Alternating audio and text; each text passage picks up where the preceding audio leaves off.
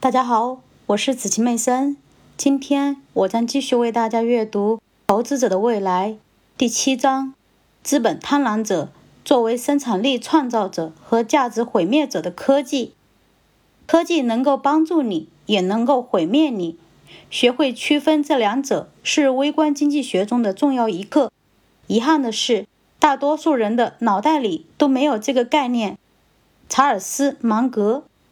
传统投资理念认为，新产品和新兴科技能够通向财富。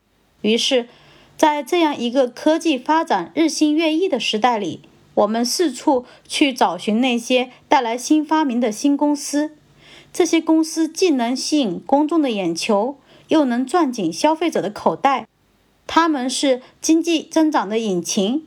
投资者认为，通过购买这些公司的股票，自己的财富就能伴随着这些伟大公司的发展而增长。然而，这样的观点是错误的。经济增长和利润增长是两码事。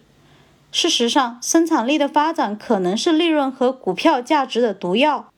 如今最受欢迎的三种科技产品为此提供了例证：T.V. 录像带、iPod 音乐播放器和 Xbox 游戏机。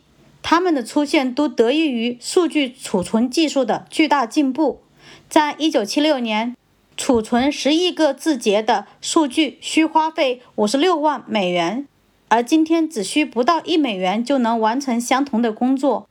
尽管这个领域的技术进步程度远远超出了人们的期望，然而数据储存公司的盈利之路却充满了艰辛。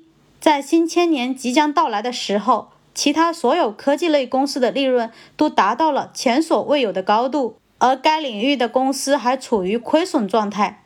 产业中的领头羊 Seagate Technology、m a x t e r Corporation 和 Western Digital 让投资者感到十分失望。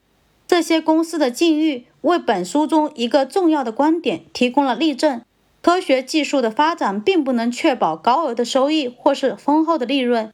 储存技术仅仅是一个例子，对于投资者来说，电信行业的技术进步才是最具毁灭性的。